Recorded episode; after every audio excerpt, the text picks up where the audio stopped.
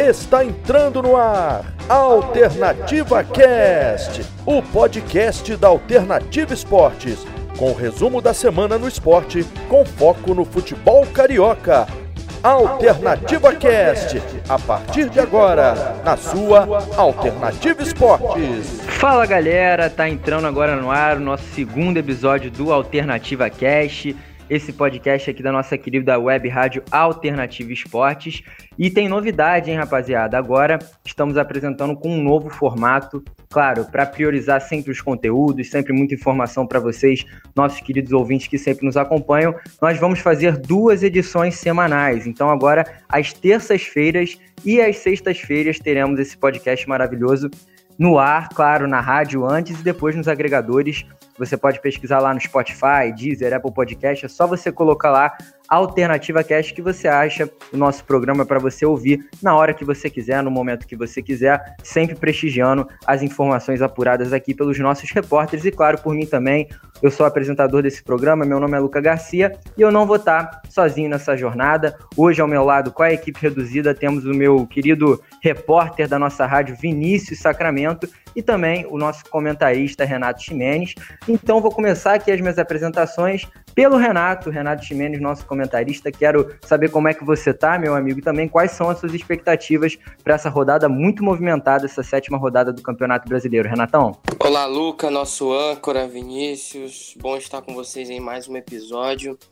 E mais uma vez a expectativa para essa rodada é da melhor, das melhores, né? A gente vai ter jogos bem interessantes, incluindo aí os clubes cariocas, mas não posso deixar de destacar também o clássico da rodada, Fortaleza e Ceará, né? É um clássico que movimenta muito o estado Nordeste, um dos maiores clássicos, se não o maior da região Nordeste.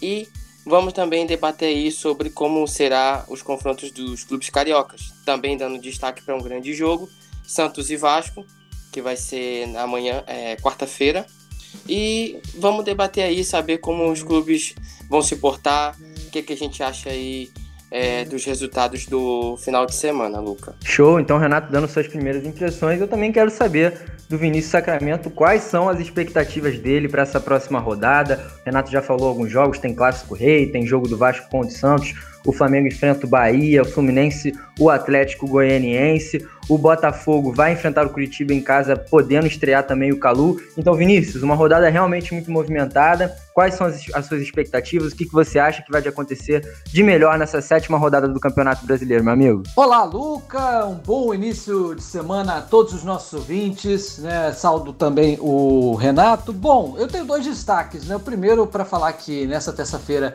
aniversário de 110 anos do Corinthians, uma das maiores torcidas aí das Américas. Né? Saudações a todos os corintianos do Brasil. E um destaque um pouco negativo é que a Covid-19 continua atingindo os clubes cariocas. Na manhã dessa terça-feira, o Flamengo divulgou que mais um atleta testou positivo na preparação para o jogo do Bahia. E por política interna, o Flamengo não revela quem é o atleta, só vamos saber quando sair a lista de relacionados na quarta-feira e ainda na base do chute. É complicado essa pandemia sempre agravando a saúde de todo mundo, né? Já são mais de 120 mil mortes no Brasil. Então, meus pêsames para os familiares que acabaram perdendo algum ente querido. Vou pegar esse seu gancho, Vinícius, só para também dar uma informação. Claro, não é somente no Brasil que a pandemia está afetando as pessoas, né? Por exemplo, na Argentina, o Boca Juniors tem 14 casos dentro do seu elenco, né? No seu plantel de jogadores e a Comebol tinha dito que quem não, não tivesse a quantidade de jogadores para fazer as partidas iria levar WO na Libertadores. Então provavelmente vai ter muita polêmica ainda pela frente. Mas a nossa rádio sempre prioriza o futebol brasileiro, claro, o futebol carioca também. Então já vamos começar a falando do clássico. O clássico que teve nessa semana, né? O Fluminense ganhou do Vasco de 2 a 1, surpreendendo todo mundo lá no nosso podcast de sexta-feira que a gente falou, todo mundo apostando na vitória do Vasco. Eu até apostei num empate ousado de 3 a 3, mas a verdade é que o Fluminense conseguiu a vitória, uma vitória importante foi para agora para a quarta posição do Campeonato Brasileiro, né? Tá em décimo lugar ali no G4 e se igualou a pontuação do Vasco, que caiu para a terceira colocação com a vitória do São Paulo em cima do Corinthians. Então, Vinícius, Eu vou puxando já esse bate-papo com você. Quero saber as suas impressões do jogo, o que, que você achou que aconteceu de melhor, porque o Fluminense apresentou um futebol muito interessante, principalmente no primeiro tempo, né? Primeiro tempo, o Fluminense amassou o Vasco. O Vasco teve duas boas chances até com o Cano e com o Ricardo Graça em bolas aéreas, mas o Fluminense dominou com a bola no chão, com a bola rolando, só deu o Fluminense. E, cara, que golaço do Dodge, né, Vinícius? Sim, Luca, eu tava na transmissão desse jogo, né, dividindo as reportagens, e olha, o, o Fluminense jogou muito bem exatamente no primeiro tempo, né, pressionou bastante, o time do Odair Helman praticamente colocou o ramonismo na roda, é, contrariando todas as nossas previsões, os nossos palpites aqui, foi um jogo bem disputado, mas aí no meio do primeiro tempo e já começo do segundo também, deu uma caída, uma mornada, só foi ganhar emoção de novo no segundo tempo com as mudanças sendo feitas, né? Os dois técnicos aí rodando o elenco com as cinco substituições, mas entre mortos e feridos o saldo é melhor para o Fluminense que sai com os três pontos, né? Ganha mais um clássico aí, quebrou um tabu uh, ah, para cima do Vasco, não ganhava pelo Campeonato Brasileiro já há algum tempo. A gente falava da freguesia recente, né? O Fluminense ele tem menos uh, vitórias do que o Vasco no histórico e nos últimos anos esse histórico vinha se intensificando. O Vasco vinha sempre ganhando os últimos jogos, mas no, no saldo geral foi um bom clássico. Gostei muito do futebol apresentado pelas duas equipes. E tem reforço aí que vai trocar. Já já a gente vai falar um pouco mais a, a chegada de jogador aí no Fluminense, ex-jogador do Vasco, inclusive. É, exatamente. O Fluminense rodando bastante seu elenco, como você disse, utilizou todas as substituições, né? O técnico Daí Helma então o Fluminense mexendo bastante seus jogadores e a rapaziada tá entrando bem, né? Por exemplo, o Calegari, que recentemente começou a ser titular, fez novamente uma boa partida, inclusive deu um chute lá que quase foi gol, poderia ter sido gol, né? O Michel Araújo de novo fazendo uma boa partida, o Dodi articulando muito bem esse meio-campo da equipe do Odair Helman. O Evanilson também fazendo um bom papel de pivô, né? Ele que acabou perdendo um gol feito, né? Um gol muito fácil de fazer, era ele o gol, ele acabou chutando em cima da marcação, poderia ter ampliado o placar ainda no primeiro tempo, mas Renato, a verdade é que o Fluminense conseguiu também um, um feito importante até essa altura do campeonato, né? Conseguiu quebrar a invencibilidade do Vasco. O Vasco que estava invicto até então, já eram oito jogos sem perder, né? O Ramon ainda não tinha perdido desde que ele assumiu lá no Campeonato Carioca, né? Nas vitórias em cima do Macaé e Madureira pelas últimas rodadas da Taça Rio. Então, Renato, também um feito importante você quebrar a invencibilidade de um rival que vinha sendo uma das principais equipes do Campeonato Brasileiro, né? É verdade, o Fluminense quebrou um tabu contra o Vasco e também queimou minha língua, porque no primeiro episódio eu falei do Fred, né, que ele não marcou desde que chegou e que ele não era um jogador que se movimentava muito. E ele queimou minha língua fazendo um gol de um chute de fora da área, um golaço, por sinal. Né? Achei até que foi um pouco de, de, de falha do, do Fernando Miguel, mas prevaleceu quem realmente estava praticando um futebol melhor, no caso, o Fluminense. O Vasco, embora esteja jogando bem, não é, como a gente falou no primeiro episódio, aquela equipe que finaliza o tempo todo, que ataca o tempo todo. O Fluminense já é uma equipe assim. Então, rapidamente, já abriu o placar é, com poucos minutos no começo do jogo e se pôs para cima do Vasco. A gente sabe que clássico é clássico, uma bola decide e tem um ditado muito certo também que eu sempre compartilhei. Clássico não se joga, se ganha. O mais importante de um clássico é vencer e o Fluminense conseguiu. Subiu na tabela, é, não está perdendo mais pontos teoricamente bobos, não que seja bobo perder para o Vasco, mas para as pretensões que o Fluminense está começando a alcançar, vitória e vitória sempre vai ser importante, Luca. O Renato, eu vou pegar esse gancho, essa frase que você falou de que clássico não se joga, se ganha, mas eu acho que também vale destacar, cara, que o Fluminense, com a bola nos pés, talvez hoje seja o time do Rio que apresenta o melhor futebol. Eu não sei se vocês concordam comigo. Claro, o Vasco vinha emplacando resultados significantes, né? Vitórias importantes, 3 a 0 em cima do Ceará, 2 a 1 em cima do São Paulo, que é hoje vice-líder do Campeonato Brasileiro, 2 a 0 no esporte, aquela vitória na Copa do Brasil. O Vasco realmente, em questões de resultado, de placar elástico, vinha construindo é, um, um placares mais favoráveis, né? A, a, esse tipo de assunto sobre quem joga o melhor futebol. Mas talvez, Vinícius, o Odair conseguiu montar uma equipe que está jogando um futebol muito bem estruturado, né? Um futebol rápido, um futebol ágil, um futebol com trocas táticas interessantes, com alterações de posições interessantes. O Nenê tá muito leve na equipe, né? O Nenê, mesmo que não tenha mais aquela velocidade, aquilo que a gente falava, ele tá com muita categoria, quase fez um golaço na partida contra o Vasco. E justamente por esse futebol, o Fluminense é talvez um dos favoritos para a próxima rodada, né? Pega o Atlético Goianiense, um time que não vem bem no campeonato, um time que subiu da segunda divisão, enquanto o Vasco tem uma parada dura contra o Santos, que perdeu para o Flamengo na última rodada. Mas, Vinícius, eu queria ver se você concorda com essa minha opinião, de que com a bola nos pés, o Fluminense é hoje o melhor time também, pô, conta com o Fred, que fez seu gol agora no retorno, né? Tá com 92 gols em campeonatos brasileiros pelo Fluminense. Então, o cara voltou a fazer gol, fez o seu primeiro gol nesse retorno. Isso dá muita confiança também pro elenco, né, Vinícius? Porque ele é um líder da equipe, né? Dá sim. O... E concordo, o Fluminense vem jogando o melhor futebol do Rio nesse momento, né? Com a bola no pé. Ah, e é com a bola no pé mesmo, porque é, eu, eu critico muito aqui os jogadores do Fluminense, né? É, especialmente ali a, a, esquerda com o Egídio. E agora teve a mudança da lateral, tinha até cornetado no primeiro episódio, que eu gosto mais do futebol do Igor Julião do que do Calegari, mas, como eu disse no primeiro episódio, não dá para conectar o Calegari porque o, com ele titular os resultados estão aparecendo. O meio de campo do Fluminense é bastante envelhecido, mas com um paradoxo joga de forma bastante rápida nesse começo do Campeonato Brasileiro, vem conseguindo rodar bem o elenco e, como eu disse, o Odair Helmond tá botando os adversários na roda.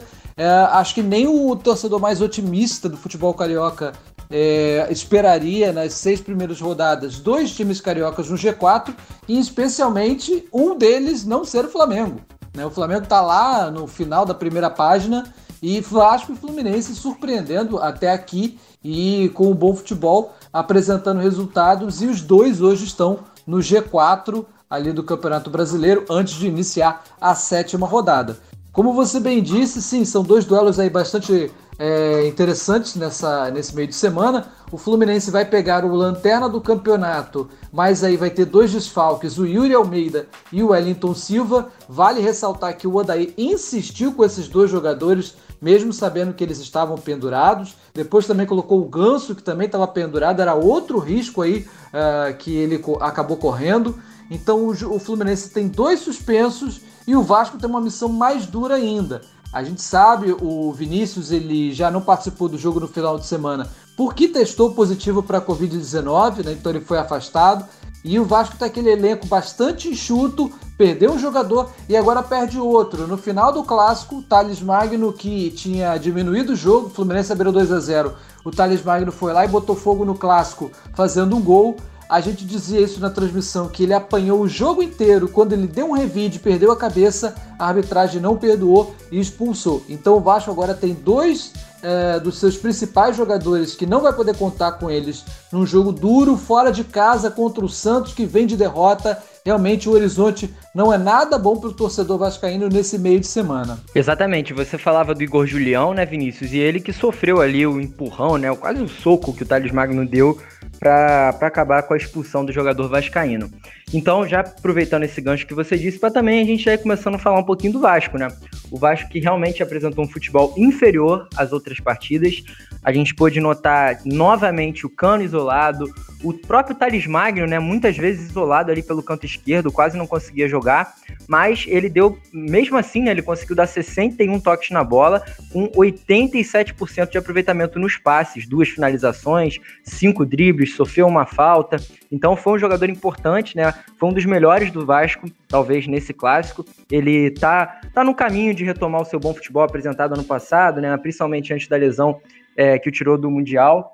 É, sub-17, então é um jogador que está em crescente, jogador muito jovem de apenas 18 anos, mas você falou uma coisa muito importante, Vinícius, eu queria usar ela para jogar para o Renato, para ver se o Renato tem essa mesma opinião, que é a do elenco enxuto. E essa, essa sua fala é muito certa. O Vasco não tem um elenco equilibrado, né? É um elenco que não tem peças boas de reposição. Por exemplo, o Andrei, que vai voltar na partida contra o Santos, né? Vai voltar de suspensão, ele não jogou o clássico porque ele estava suspenso.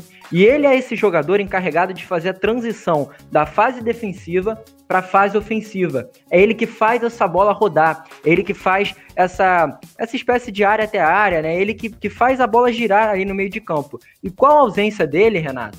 O Felipe Bastos que passou para essa primeira volância, né, para essa gestão de bola ali no meio-campo vascaíno. E o Felipe Baixo, que antes vinha fazendo um outro papel, né, vinha jogando um pouquinho mais avançado, mais encostado até no Benítez, ele não conseguiu fazer essa saída de bola boa. E aí desqualificou total as armações de jogadas do Vasco. Isso caracteriza, né, Renato, essa falta de elenco, né, essa falta de jogadores para completar a ausência de peças importantes no time do Ramon, né? Ah, com certeza. É, a gente viu claramente a falta que o André fez, até porque ele é um dos líderes de assistência do time do Vasco.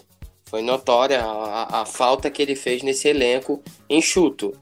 Talvez não tão enxuto assim, mas que não tenha, como você falou, peça de reposição. Falei no episódio anterior e volto a reforçar agora. Para o Vasco conseguir se sustentar lá em cima, o que não acontece há muitos anos, precisa de um elenco, jogadores que o substitua à altura. Por exemplo, é, vamos dar o exemplo do, do próprio Andrei, né? Que é o líder de um dos líderes de assistência do Vasco. Quando ele saiu, a peça de reposição não deu conta do recado. E isso faz muita falta.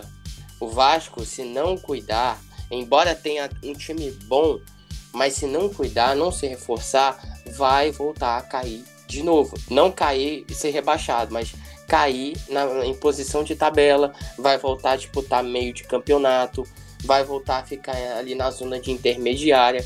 Eu acredito que os torcedores vascaínos não querem mais é, é, passar os anos vivendo, vendo seu time, disputando só meio de tabela ou disputando vaga sul-americana. E se o time for bem melhorar, disputar uma vaga na pré-Libertadores. O histórico do Vasco não é esse. A história do Vasco não é essa. Entendeu? A gente entende a situação, sabe que o time está é, começando a se reformular, está quitando os problemas de dívidas até com os jogadores, e isso é muito bom, tá? Mas tem que trazer. Não é preciso necessariamente trazer um cara de peso de nome. Tem muitos jogadores bons de qualidade que, se você trouxer umas duas reposições para cada um ali é, revezando, dá para o Vasco se manter lá em cima sim. Não tô tendo a obrigatoriedade de trazer jogador de nome. Mas se não fizer isso, se a diretoria do Vasco não cuidar, vai voltar a cair de produção, vai voltar é, a ter que, que improvisar é, garotos da base, né? Se é, já está fazendo isso, mas vai precisar mais ainda. Se não cuidar, tem que trazer jogador bom. Não é preciso trazer jogador de nome, mas tem que trazer jogador de qualidade, que saiba revezar com o outro e que o time não perca, principalmente ali o meio de campo. Quando, por exemplo, o Andrei sair, o Felipe Bastos sair, que quem está se destacando no Vasco no começo do campeonato, tem uma reposição à altura.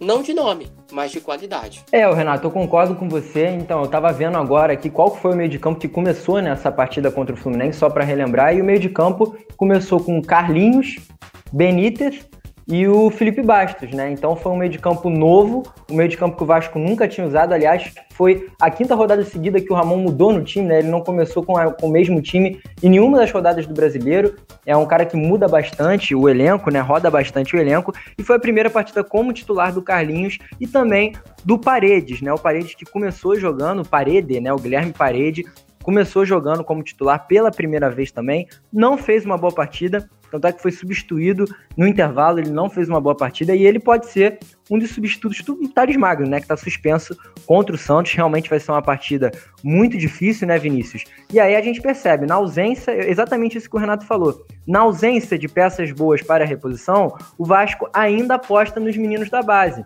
ainda tenta utilizar mais a base. É um time muito jovem, né? Eu sempre bato nessa, nessa tecla. É um elenco com média de idade de 26 anos apenas. Tem jogo que o time titular começa com uma média de idade de apenas 24 anos.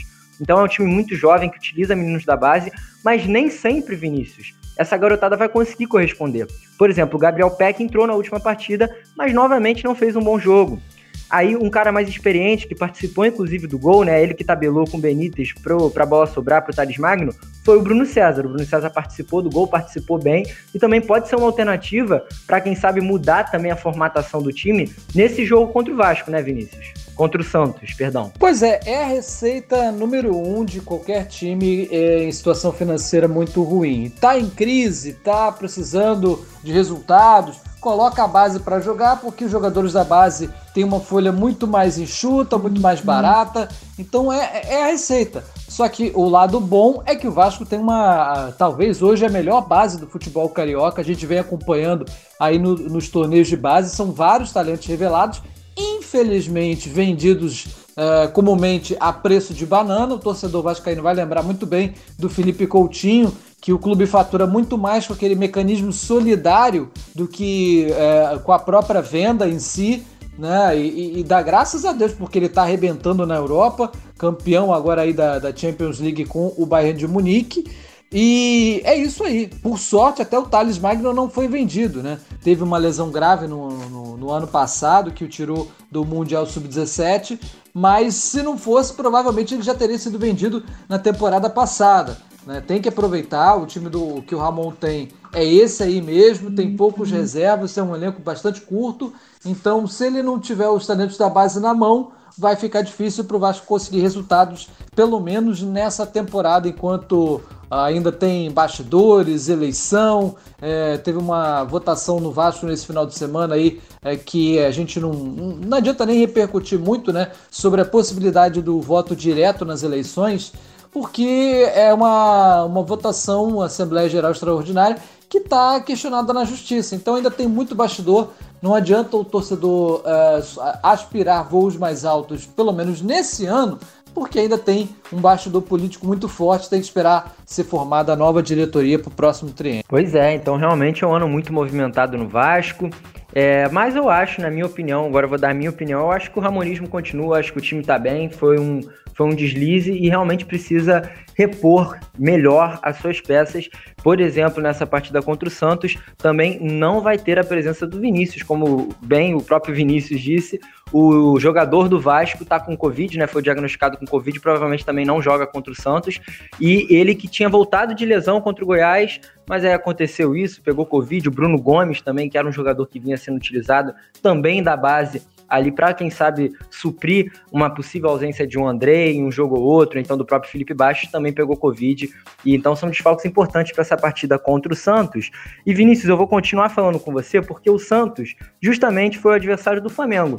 A gente já já vamos então passando, mudando a pauta, né? Vamos virando esse, esse jogo agora para o Flamengo. O Flamengo que teve semana passada uma semana inteira de descanso, né? Por causa da Copa do Brasil, não fez nenhuma partida ao longo da semana, pôde trabalhar, conseguiu recuperar o Gabigol, que estava com princípio de lesão, conseguiu recuperar o Rodrigo Caio, que estava com princípio de lesão também. Então foi uma semana bem trabalhada. E assim, claro, não é e não vai ser, é importante o torcedor se atentar a isso, não é e não vai ser o Flamengo de Jorge Jesus. O Dome já mostrou que o futebol dele é totalmente diferente do Jorge Jesus. Mas, na minha opinião, ao, ao meu ver, da minha leitura desse jogo contra o Santos, ele conseguiu pelo menos emplacar um princípio do que, que ele entende como futebol, né, Vinícius? Porque o Santos foi um time que atacou muito o Flamengo, né? O Santos, inclusive, fez dois gols anulados no primeiro tempo, né? Em 15 minutos conseguiu marcar duas vezes, o Flamengo perdido no início do primeiro tempo, mas depois conseguiu emplacar contra-ataques, deixava o Santos jogar, deixava o Santos com a bola e sair em velocidade. Talvez por isso da escalação do Michael, né? O Domi roda muito esse elenco e provavelmente também vai ter uma rodagem no plantel de titulares na partida contra o Bahia que você vai fazer, já vi aqui na nossa escala, né, Vinícius? Você vai fazer ao lado do Romulo Diego nos comentários e do Roberto Janelli na narração, né? Pois é, eu até tomei um susto quando saiu a escalação, não só pela ausência na titularidade do Isla, né, o chileno que foi regularizado e tudo mais, é, o Flamengo perdeu o titular e depois o reserva João Lucas se machucou, ainda vai demorar um pouquinho para voltar. Então só tinha Mateuzinho e aí ele surpreende e coloca o René, que é lateral esquerdo, de novo. Ele já fez isso num jogo, mas quando o Mateuzinho tinha tomado o cartão amarelo, então corria risco de ser expulso. E aí ele coloca, improvisa o lateral esquerdo, tendo um direito da posição, Tudo bem, não sabemos a condição física se o Isla estava 100%. Entrou bem, entrou no meio do segundo tempo, uh, não comprometeu a equipe, mas é, de fato eu vi uma preparação melhor. Essa semana de trabalho inteira fez muito bem, mas, como você bem disse, o time entrou completamente perdido. Foram 15 minutos arrasadores. Parecia que a gente estava vendo aquele outro Santos e Flamengo do final do Brasileirão do ano passado, quando o Flamengo já de ressaca, já pre prestes a viajar para o Mundial de Clubes, e aí tomou um 4 a 0 um vareio que foi pouco. E parecia que esse filme ia se repetir, porque o Santos, com muita agressividade, é, Marinho jogando muito bem, mas, como bem ressaltado, o árbitro de vídeo pegou duas irregularidades aí nos gols marcados pelo Santos e aí acabou esfriando os ânimos, né? Muita demora, muita demora nas revisões e o Flamengo conseguiu abrir o placar com o Gabigol, né? a implacável lei do ex. No próprio aniversário do Gabigol, comemorou fazendo ali o gesto do, do Pantera Negra em homenagem ao Chadwick Boseman, ator que fez o Pantera Negra nos cinemas e, e que tinha falecido na última sexta-feira, pouco depois da gente gravar o nosso primeiro episódio do Alternativa Cast. Mas gostei muito, o, o Flamengo melhorou bastante, a preparação física melhorou, mas ao custo de algumas lesões. O Diego Alves é, saiu durante o jogo, no meio do segundo tempo, é, com uma lesão parcial no tendão do ombro esquerdo, segundo informou o clube. Mas o Flamengo também não deu prazo para retorno, se ele vai ter condição de jogo. Provavelmente César será o titular nesta quarta-feira, com o Gabriel Batista no banco de reservas. Outro que teve problemas físicos foi o Bruno Henrique com um edema ósseo no joelho direito. Novamente, o clube não informou se ele tem condição de jogo. A gente ainda não tem a lista de relacionados para essa quarta-feira, então vai ficar um pouquinho difícil da gente saber quem é que vai ter condição de jogo, mas o torcedor tem que ter em mente. Esse elenco vai rodar é, bastante. A titularidade de ninguém é garantida num Brasileirão com jogos a cada 3, 4 dias. Ainda vem por aí Copa do Brasil e Libertadores nesse mês de setembro. Então, torce... Copa do Brasil para o Flamengo não, né? Só entra na, nas oitavas de final, vamos para a quarta fase, mas tem Libertadores nesse meio de semana, é, no, no, no meio desse mês de setembro. Então, o torcedor tem em mente de que esse elenco vai rodar bastante e fortes emoções para o torcedor nesse meio de semana. É, Vinícius, e a prova de que esse elenco vai mudar bastante é que temos apenas alguns jogadores intocáveis né, nesse time. A gente pode dizer assim: o Domi, desde que chegou, ele não mexeu ainda na lateral esquerda. O Felipe Luiz jogou todos os jogos. O Rodrigo Caio também não foi alterado, né? Sempre ali presente na zaga com aquela frequente troca entre seus parceiros, seja Gustavo Henrique, Léo Pereira ou Matheus Tuller, que inclusive renovou seu contrato até 2024, uma boa aposta do Flamengo. Eu acho que o Flamengo tinha que começar a utilizar mais ele, um jogador que já está no elenco desde 2017, já marcou gols importantes, um gol muito importante, inclusive, se eu não me engano, nesse próprio brasileiro de 2017 contra o Palmeiras. Então, um jogador que a gente tem que ficar atento, né? Que pode pegar essa titularidade ao lado do Rodrigo Caio. E outras duas posições que o Domi não mexe é no ataque, né? O Bruno Henrique e o Gabigol jogando mal, jogando bem, é, jogando muito bem ou muito mal, eles sempre estão ali entre os 11 que começam, e foi isso que você falou, Vinícius. O Gabigol, a gente viu principalmente nele uma melhora física impressionante, né? Ele correu muito, ele conseguiu acompanhar a marcação quando necessário, é, se movimentou bastante, teve chances claríssimas de gol. E o Bruno Henrique continua em baixa. Aí eu queria ver com o Renato sobre. Renato, o que, que você acha dessa titularidade do Bruno Henrique. A gente, claro, a gente percebe que o Bruno Henrique teve sim uma evolução nessa partida contra o Santos, mas agora com esse edema ósseo provavelmente vai ficar de fora. Mas você acha que ele deve ser um dos jogadores intocáveis? Porque ao meu ver, às vezes a titularidade dele tá caindo com o rendimento do ataque do Flamengo. Ele às vezes não consegue dar continuidade em algumas jogadas que poderiam ser mais efetivas. Por exemplo, o Michael, ele fez um bom primeiro tempo nessa partida contra o Santos, né? Começou como titular. Foi uma boa observação, inclusive, do Domi. É, o Domi deixando o Santos jogar com a bola, né, Renato? E aí aproveitando muitos contra-ataques e por isso que deu certo a, a entrada do Michael na equipe. Agora, com essa rodagem de elenco, a gente vai percebendo também algumas alterações que o torcedor pode ficar meio assustado. Por exemplo, o Flamengo termina a partida contra o Santos sem centroavante. Ele coloca o Diego no lugar do Gabigol, que saiu é, sentindo ali o tornozelo, e aí fica com quatro meio-campistas é, rodando a bola e segurando o jogo. Você acha, Renato, que esse tipo de partida, esse tipo de, de formatação tática que o Domi fez, foi principalmente visando o Santos ou pode ser uma formatação que ele vai utilizar mais ao decorrer do campeonato? Assim, Luca, é, vou começar pelo final do jogo, quando ele tirou o Gabigol e colocou o Diego ficou ali com quatro meio-campistas. Eu acho que naquele momento a preocupação dele era manter o resultado para aliviar um pouco a pressão que estão colocando em cima dele. Sobre o esquema tático que o Domi está propondo, eu acho que o único erro dele foi tentar logo de cara é, mudar o que já vinha sendo, vinha, vinha sendo feito. Não sou contra ele rodar o elenco, acho que isso é até necessário. É, eu acho que o único modelo que, dá, que deu certo de não rodar foi com o Jorge Jesus é, nesse período que o Jorge Jesus estava é, no Flamengo. Mas eu tenho um pensamento, eu sou a favor de rodagem de elenco principalmente quem está mostrando o melhor futebol. Você me perguntou, você acha que o Bruno Henrique deveria ser ainda o titular absoluto com a maneira que está jogando? Sinceramente, não. Eu acho que ele pode rodar também o Bruno Henrique. E o único jogador para mim que ainda não caiu de nível, né? Até porque tem feito gol nos últimos jogos pelo Flamengo, é o Gabigol. Que tá fazendo né? Não interessa se é de pênalti, se é de cabeça, se é de chute. Gol é gol, ele tá fazendo.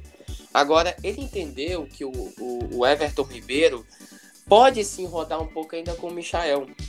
É, o Michael ele teve duas chances claras no primeiro tempo. Se tivesse feito o gol ali, é, ele, ele, a torcida ia colocar ele no pedestal ali ainda no primeiro tempo. Entendeu? Mas ele perdeu e a torcida começou a criticar. Poxa, botou, tirou o Everton Ribeiro para botar o Michael. Aí no final do primeiro tempo, no contra-ataque, ele foi lá e deu uma assistência pro, pro Gabigol. Então, não é só os 11 titulares, não é só o Everton Ribeiro, não é só a Rascaeta, que a, a torcida ficou louca quando ele não jogou é, o último jogo contra o Santos, que eu acho que foi o, o Botafogo, se eu não me engano, me escapou aqui agora. E a torcida ficou louca. Mas, gente, quem a gente tem que visar o melhor para o Flamengo. Se no momento o Michael vai entregar mais resultado que o Everton Ribeiro, deixa o Michael. Se no momento o Vitinho vai entregar mais que o Bruno Henrique, deixa o Vitinho. O importante é o clube. Nenhum jogador é maior do que um clube. Entendeu? Então é isso que o pessoal tem que começar a entender e deixar o cara trabalhar. Ele não vai fazer o mesmo estilo do Jorge Jesus.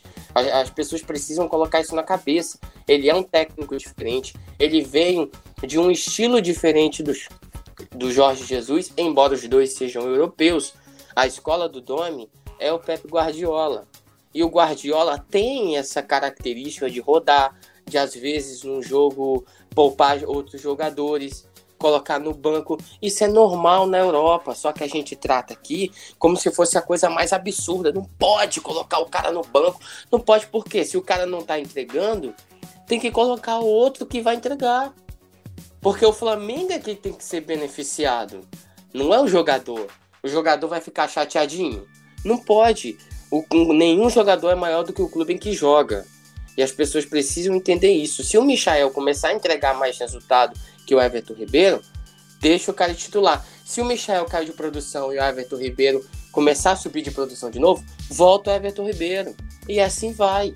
Porque o maior beneficiado tem que ser o clube, não o jogador. E questão já do próximo jogo do Flamengo contra o Bahia, vai ter que ter cuidado. Porque, embora o Bahia esteja oscilando com o Roger Machado, mas o Roger já está no Bahia já tem um bom tempo os jogadores sabem como, como o, o, Roger trabalha. Já, é, é, é, é, como é que eu posso afirmar?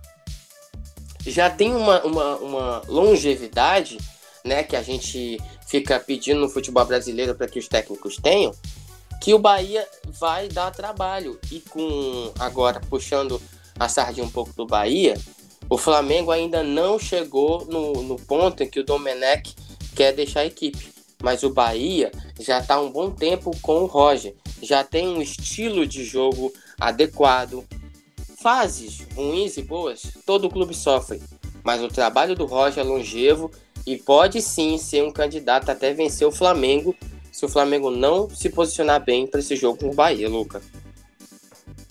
É, exatamente, Renato. E o Roger que vai ter um meio de campo inédito nessa partida contra o Flamengo, né? O Gregory tá suspenso, jogador que vinha sendo titular frequentemente. O Ronaldo, que seria ali o reserva imediato, não pode jogar contra o Flamengo porque é jogador do Flamengo, né? O jovem da base que está emprestado lá para o Bahia.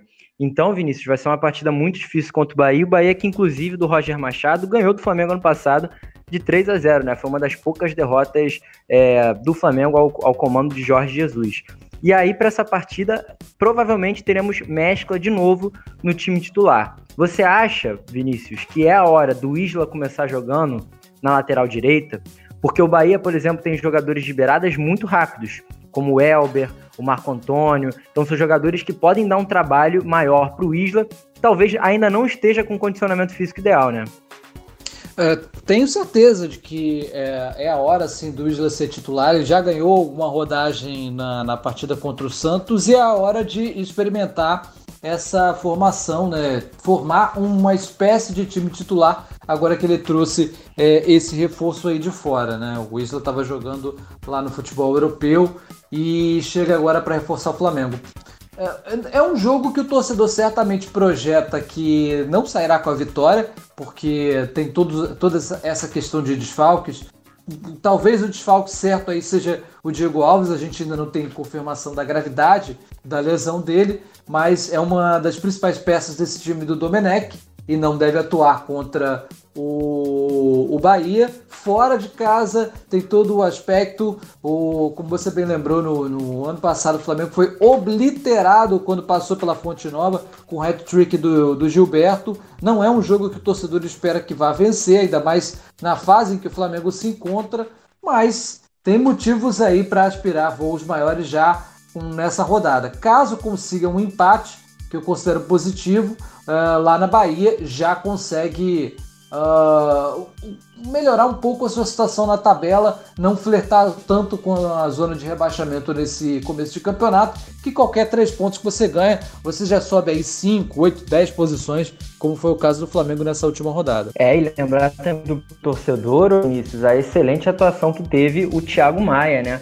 O Thiago Maia foi muito bem na partida, ele que é ex-Santos, jogando ali um pouco mais avançado, e pode ser também uma, uma opção para essa partida contra o Bahia para arrumar ali o meio de campo.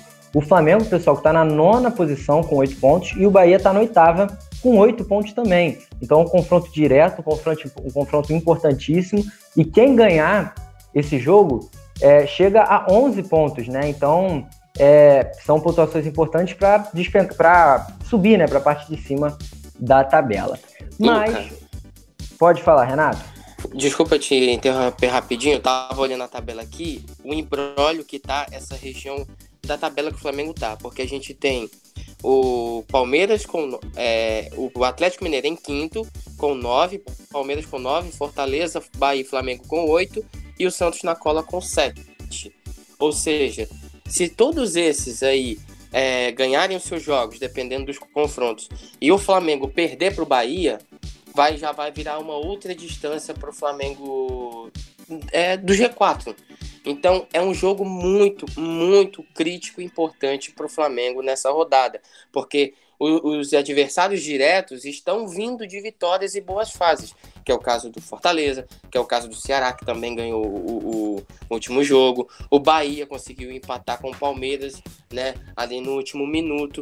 Mas são, são, são jogos e confrontos que estão equilibrando muito. Mas se você não é, é, tiver essa sequência de vitórias, de resultados positivos para se distanciar dos teus adversários, você vai acabar ficando para trás. E eu acho que essa é a preocupação do time e da torcida do Flamengo, porque ano passado a torcida do Flamengo viveu um paraíso, mas esse ano a realidade voltou, né? Recuperou o time do Flamengo. Contra-ataque, Gabigol. Entregou para o Michael. São quatro contra dois. Agora volta a defesa do Santos. Entregou. Gabigol vai bater.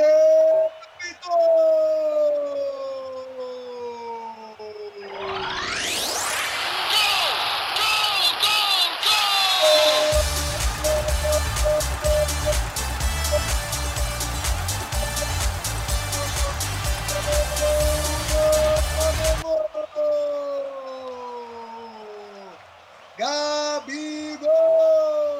Ele começou a jogada lá atrás. Perdeu, perdeu Felipe Jonathan. Um contra-ataque culminante o Michael, seguiu em direção ao meio, entregou para o Gabigol, que bateu por cima de João Paulo. Tem chances para o goleiro do Peixe. Finalmente um gol vai da Vila e é do Flamengo. Tá todo mundo tentando somar pontos, todo mundo tentando pontuar. E eu acho que todos os times hoje do Campeonato Brasileiro almejam a mesma coisa: tirar a maior diferença possível do líder internacional. O Internacional está muito bem no campeonato, né? Já são seis jogos, cinco vitórias nenhum empate e uma derrota, né? Tem 15 pontos somados, então o Inter está realmente muito bem na competição e conseguiu ganhar fora de casa contra o Botafogo, né? É, esse é o nosso próximo assunto, agora essa pauta do momento. O Internacional conseguiu ganhar no Newton Santos de 2 a 0 em cima do Glorioso, uma partida extremamente inesquecível para se esquecer na realidade para o Botafogo, né, Vinícius? Porque o Botafogo, principalmente no primeiro tempo, com falhas inacreditáveis na marcação, o Autuori tentou de novo implementar aquele esquema com três zagueiros para sair no contra-ataque, que vinha utilizando contra times superiores, né, como o Atlético Mineiro e o Flamengo, mas dessa vez não deu certo, né, Vinícius? Eu entendo o Autuori moldar o time conforme o adversário que ele vai enfrentar, mas olha, a bola pune. Você escalar três zagueiros em casa contra o líder do campeonato, entrar já completamente cheio de medo com um time que perdeu seu principal jogador, a gente lembra que Guerreiro teve uma lesão, só volta no ano que vem, talvez nem jogue mais esse campeonato brasileiro, porque a recuperação de uma lesão como a que ele teve é longa, então mesmo a gente projetando aqui até fevereiro, seria difícil dele voltar. É, então, assim, você entrar contra o Internacional é, todo retrancado, ele ficar preso às convicções dele, manter o Rafael Foster no time, haja o que houver. Ele trouxe esse jogador lá do portentoso Ludogorets da Bulgária. É, então, sim, o, Autori ele acabou pedindo por esse resultado. Uh, o Internacional não se não se acanhou, foi para cima, fez os dois gols e aí o, o, Botafogo reclama com, com a questão do VAR. O, o Gatito Fernandes perdeu a cabeça e pode acabar suspenso por até seis partidas por ter danificado o equipamento do árbitro de vídeo sem nenhuma necessidade, né? E ainda foi a, a, idolatrado pelos torcedores. Eu vi torcedor na rede social chamar o Gatito de ídolo porque teve uma atitude de péssimo perdedor. Né? Então é esse espírito que não leva o Botafogo a a, a bons voos e a títulos há muito tempo. 25 anos aí que o torcedor não sabe o que é comemorar uma taça nacional, comemora quando mal estadual, por causa dessa mentalidade. Então vem aí para mais um jogo, uh, um, um, duelo completamente complicado para o Botafogo nessa semana, depois de ter sido derrotado pelo Internacional em casa e 2 a 0 pode ter até sido pouco, mas agora é obrigação, torna-se obrigação vencer o Coritiba em casa, um time que está na zona de rebaixamento, para não prejudicar o próprio início de campanha do Botafogo. É, pois aí você falou uma coisa muito importante, Vinícius. O Altuori não tira o Rafael Foster de jeito nenhum do time. Ele que começou bem esses primeiros jogos, mas principalmente nessa partida contra o Internacional, ele ficou às vezes responsável pela criação das jogadas, né? A gente via nem ele como um terceiro zagueiro, né? Mas como aquele primeiro homem ali do meio de campo tentando armar jogadas, e ele não tem esse poder, ele não tem essa habilidade. Ele pode ser um jogador multifuncional, um jogador versátil, mas ele não tem essa façanha de armação, né, Renato? E aí eu queria saber é, qual que você acha que deve ser a solução para o time quando não se joga com Bruno Nazário nem Honda? Porque os dois não participaram desse confronto e aí o time perde muito, o time perde muita criação, não consegue fazer essa ligação da defesa com o ataque. O Matheus Babi fica tendo que voltar da sua posição de origem, que é como centroavante, ele fica tendo que tentar armar as jogadas. Isso não dá certo, né, Renato? O Botafogo perde e o Botafogo perde pontos importantes como em casa contra o Internacional. É, Luca, é, é, bem complicado falar disso, porque, tipo assim, esse esquema que o, o Paulo Autuori estava montando é o que estava dando certo até agora. É onde deixou o Botafogo, onde estava até o confronto contra o Internacional. A gente, na partida contra o Paraná, que eu estava comentando o jogo, eu sempre deixava bem claro que a postura tática do Botafogo, ela tá bem montada. Mas é, eu não acho que o problema seja a substituição daquilo, mudança de, de, de, de Posição tática, eu acho que o que dá para extrair desse elenco do Botafogo é isso, porque é um elenco limitado. Mas o que tá faltando só pro, pro, pro, pro Botafogo engrenar, talvez seja trazer é, mais reforços. A posição tática, eu não, não, não, não acho que seja ruim jogar com três zagueiros. Até porque é, Internacional, o Atlético Mineiro, são adversários que o Botafogo vai enfrentar que tem mais poderio ofensivo do que o dele. Então, ou ele vai abrir a casinha, ou ele vai se fechar para tentar se defender e partir no contra-ataque. Eu acho que essa é a escolha do Botafogo com o elenco que tem. Eu acho que não vai fugir muito, muito disso. É, não trocaria é, o que vem sendo feito. Como eu falei anteriormente, é o que estava dando certo até agora.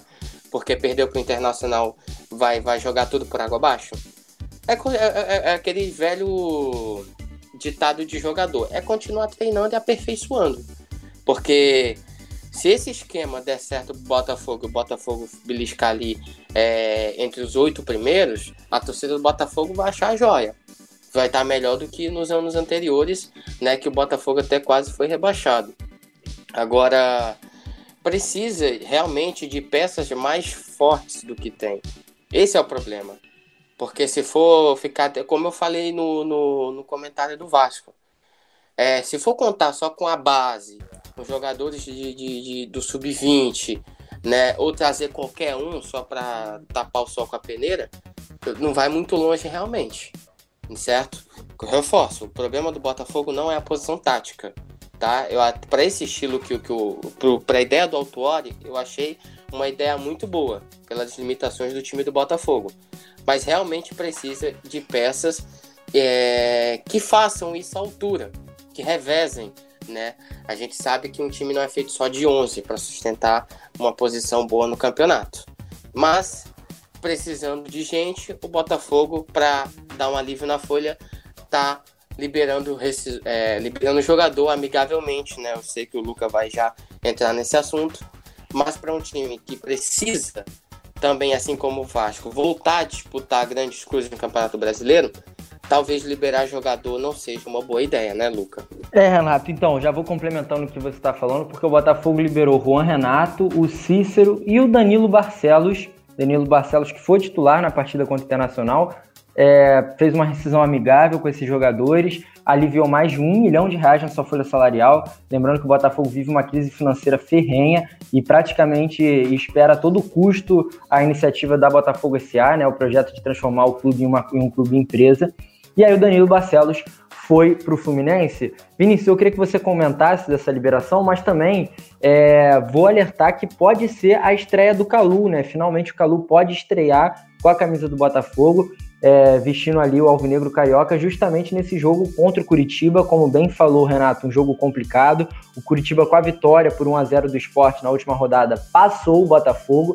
Agora o Curitiba está com 6 pontos na 14 posição e o Botafogo está na 15 com também 6 pontos nesse bololô aí que está de Botafogo até Atlético, até Atlético Paranaense, todo mundo com a mesma pontuação. Então é um confronto direto que pode ter uma peça fundamental ou não, né? A gente não sabe como que vai ser essa estreia do Calu, se ele vai começar como titular, se ele vai começar no banco. Queria que você comentasse um pouquinho sobre isso, Vinícius. É bem lembrado, né? O, o comentário do Renato me lembrou aqui, né? Eu vi uma montagem de torcedor na rede social é, dizendo do posicionamento que ele coloca no Honda. O Honda tá jogando como segundo volante nesse time do Autuori, quando ele poderia render muito mais como meia. E espera-se justamente que o Calu reforce ali o ataque né, nessa estreia dele. É, é o jogo, com todo respeito ao Curitiba, é o jogo para se estrear, né? Ele é, é, um jogo em que o Botafogo entra pressionado, mas entra contra um adversário que tem um nível técnico muito menor. Então agora é hora de fazer experiência e de quem sabe fazer saldo de gols.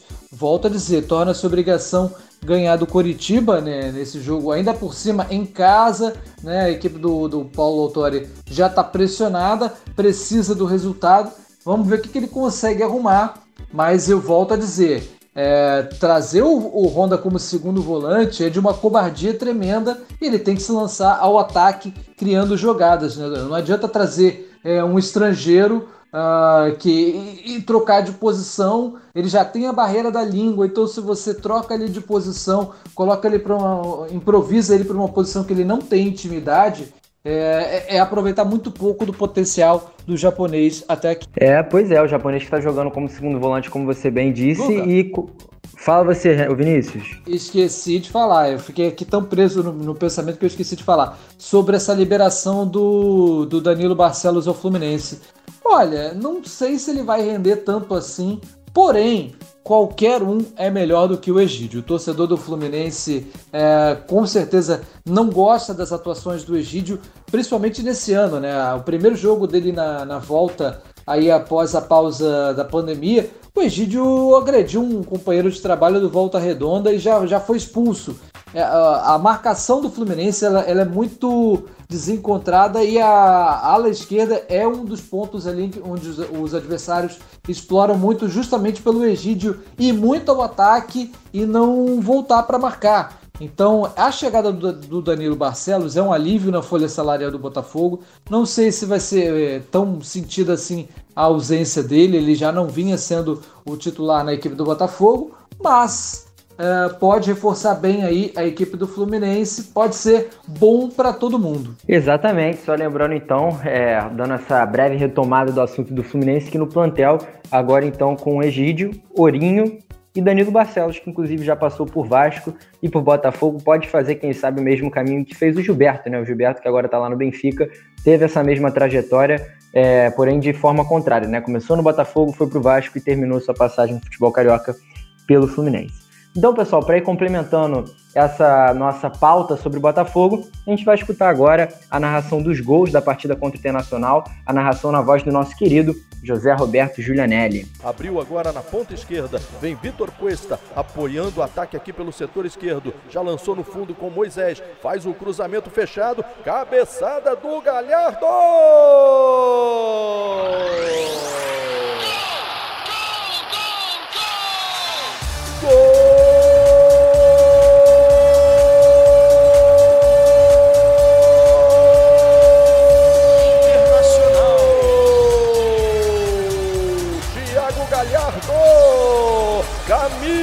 Camisa 17, cruzamento perfeito do Moisés na, nas costas do Benevenuto. Thiago Galhardo se antecipou e de cabeça, livre de marcação, colocou no fundo da rede. Thiago Galhardo, camisa 17, faz um para o Botafogo, zero, um para o Inter, zero para o Botafogo. Thiago Galhardo, camisa 17, abre o marcador no Newton Santos e volta o Internacional. Vem com Galhardo na meia-lua da grande área, dominou, rolou para o Bosquilha diante do goleiro, vai marcar, colocou, é gol. Gol!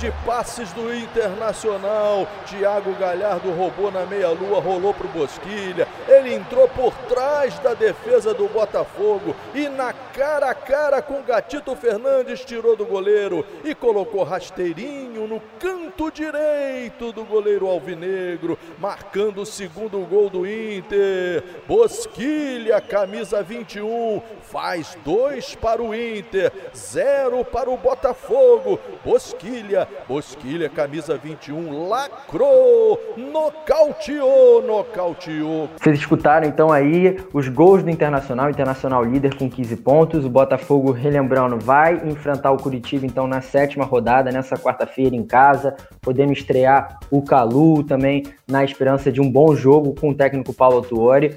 Então a gente resumiu bastante o futebol carioca. E o futebol carioca, pessoal, que vai ter também uma fase importantíssima agora na Copa do Brasil. A gente vai dar esse giro agora também sobre os outros, sobre os outros campeonatos, né? Sobre as outras competições e saiu ah, os confrontos da quarta fase da Copa do Brasil e algo inacreditável que aconteceu, né? Entre tantos times de menor expressão, como CRB, Juventude, é, Ponte Preta, América Mineiro, um dos confrontos deu justamente Botafogo e Vasco.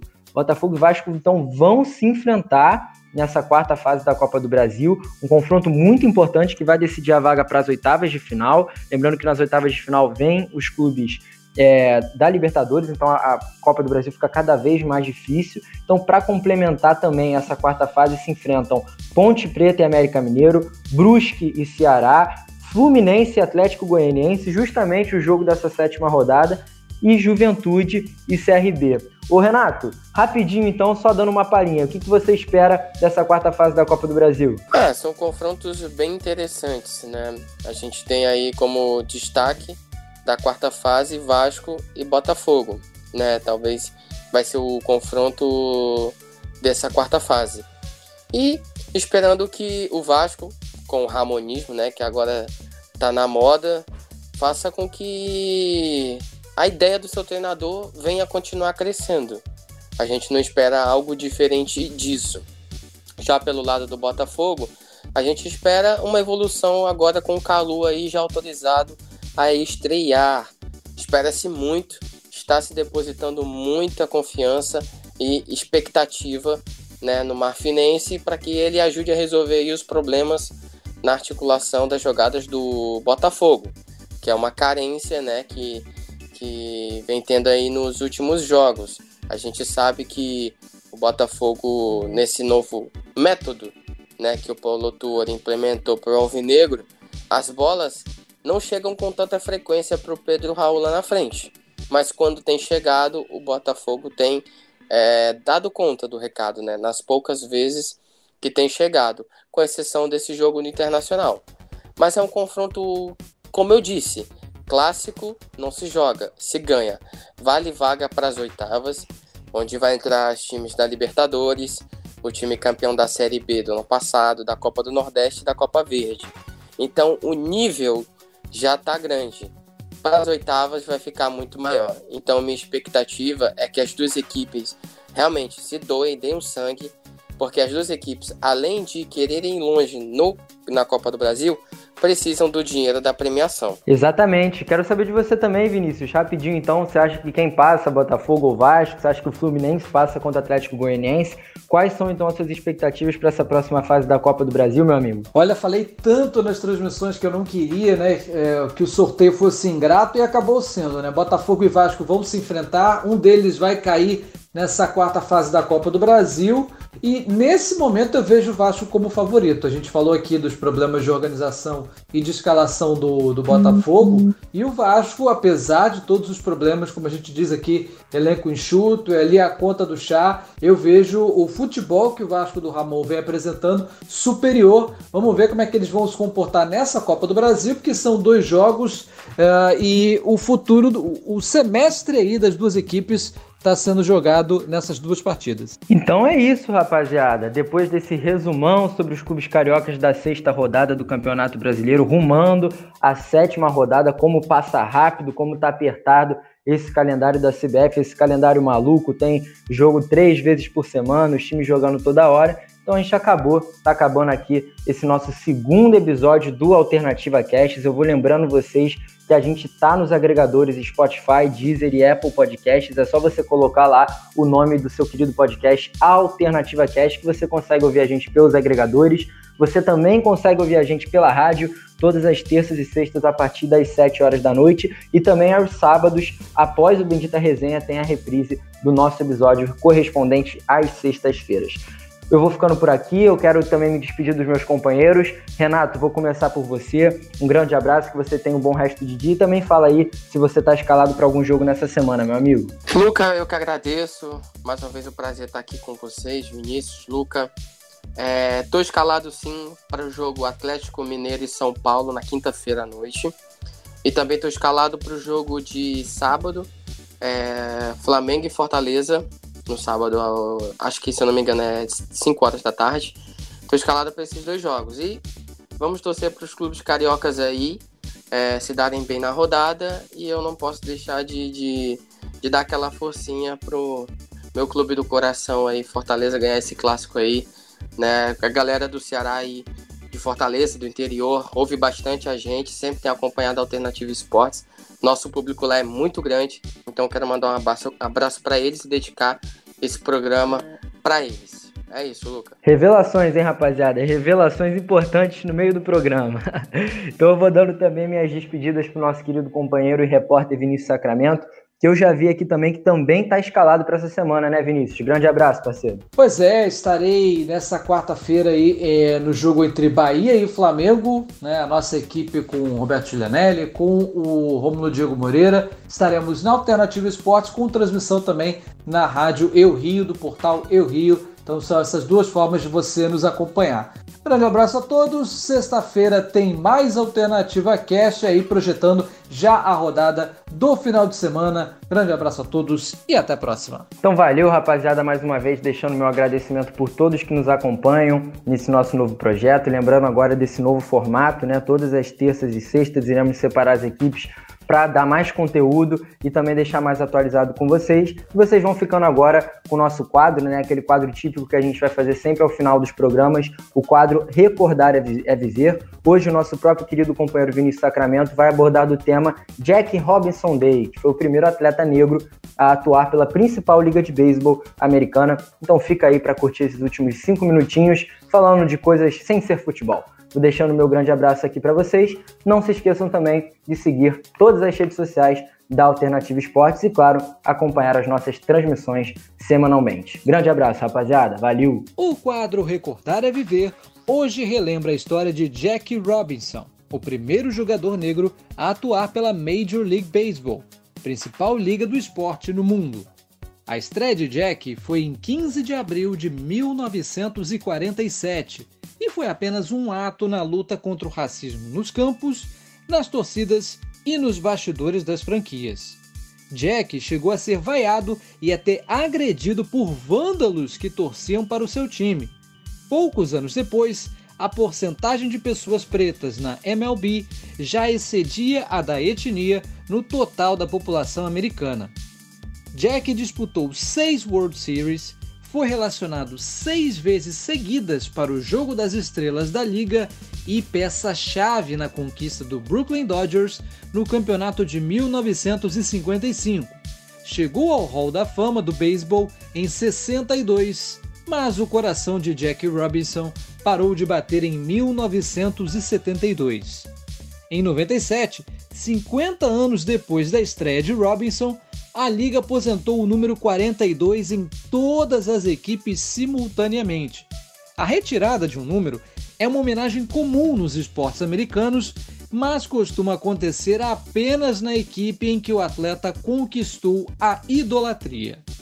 Ainda era muito pouco para a memória de Jack.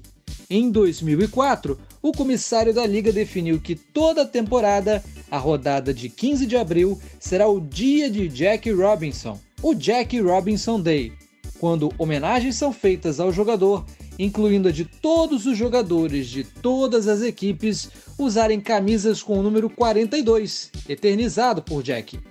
O ídolo ganhou uma estátua e passou a dar nome ao prêmio de calouro da temporada na Major League Baseball. A vida de Jack Robinson foi contada no filme 42, A História de uma Lenda, com Chadwick Boseman no papel principal. Neste ano de 2020, por conta da paralisação no esporte provocada pela pandemia da Covid-19, a celebração do Jack Robinson Day só foi possível em 28 de agosto. E numa terrível coincidência, este foi justamente o dia em que Chadwick Boseman morreu por complicações de um câncer no colo. O nosso quadro de memória fica por aqui e o Alternativa Cast volta na próxima sexta-feira. Até lá! Você ouviu mais um episódio do Alternativa Cast. Apresentação de Luca Garcia, participação de João Pedro Ramalho, Renato Ximenes, Vinícius Sacramento e Daniel Henrique, que também faz a edição. Para ouvir todos os programas, busque Alternativa Cast no seu agregador de podcasts. Até a semana que vem!